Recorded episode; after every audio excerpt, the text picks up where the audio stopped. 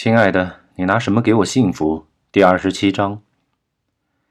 钱海明将受伤男子嘴里的布重新塞好，以防他叫出声来，然后将两人拖到会所的背后，那里是一片小竹林，周围还有几棵大树。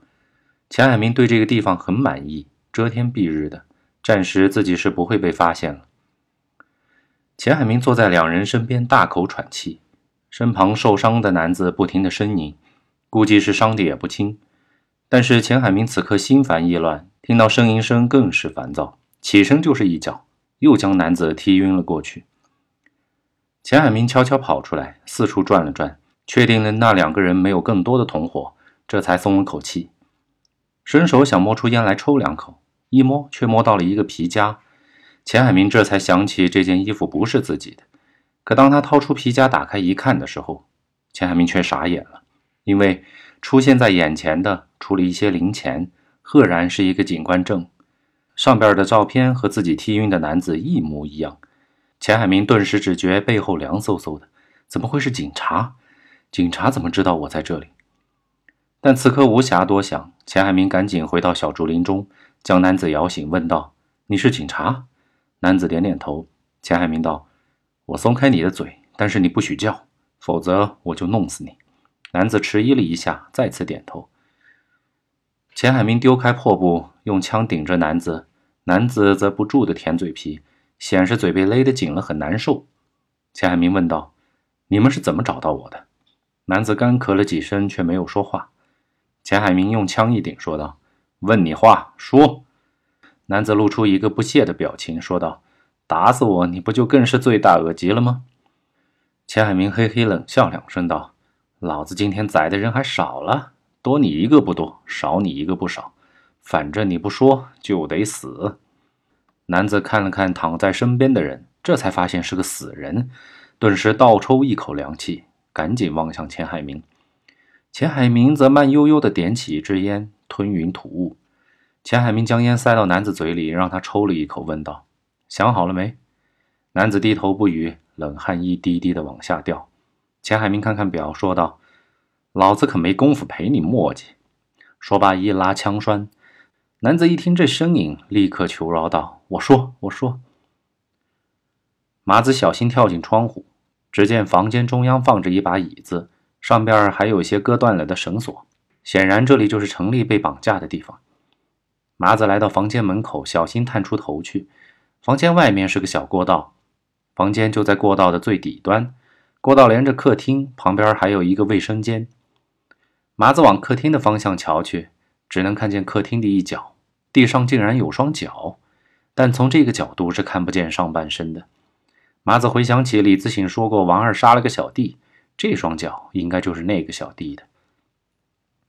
麻子蹑手蹑脚来到过道上，确定了卫生间没人之后，才继续往客厅走去。当麻子来到看得见客厅的地方，尽管已经有了心理准备，还是被眼前的景象给吓呆了。只见客厅中躺着除了那双脚的主人之外，还横七竖八的躺着三个人。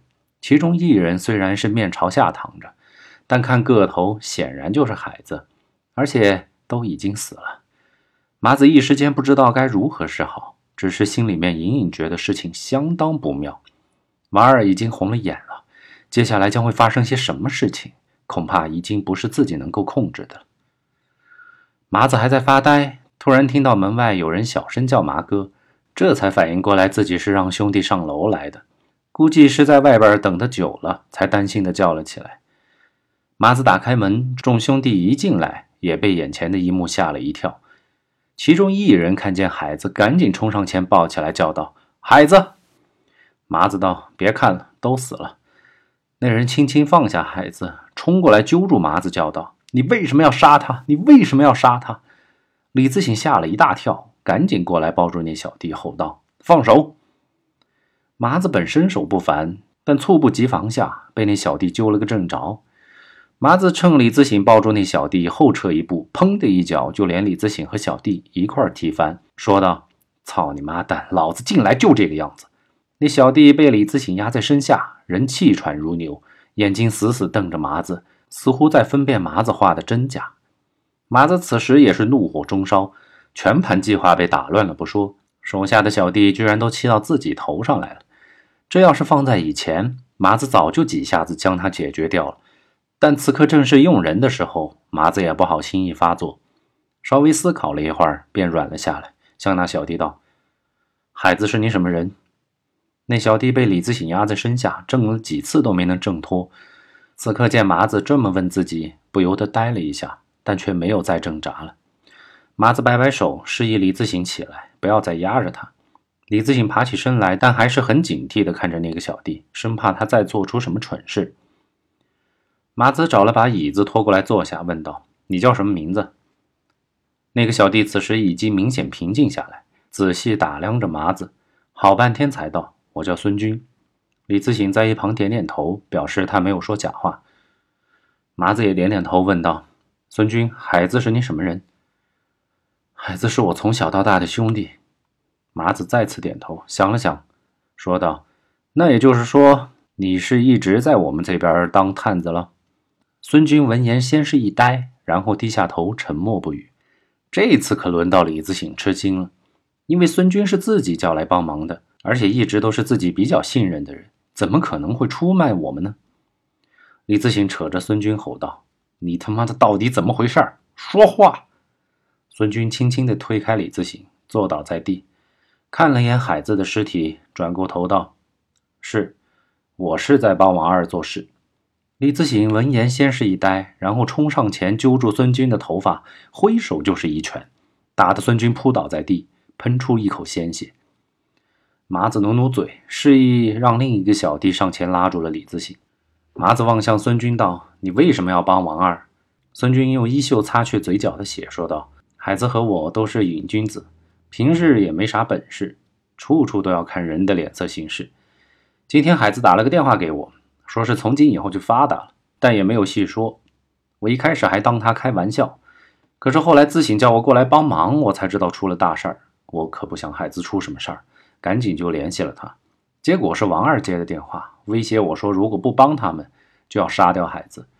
那时候海子不是正毒瘾发作吗？我没办法，只好听话了。好，我相信你。后来呢？你都给他们报告了什么情况？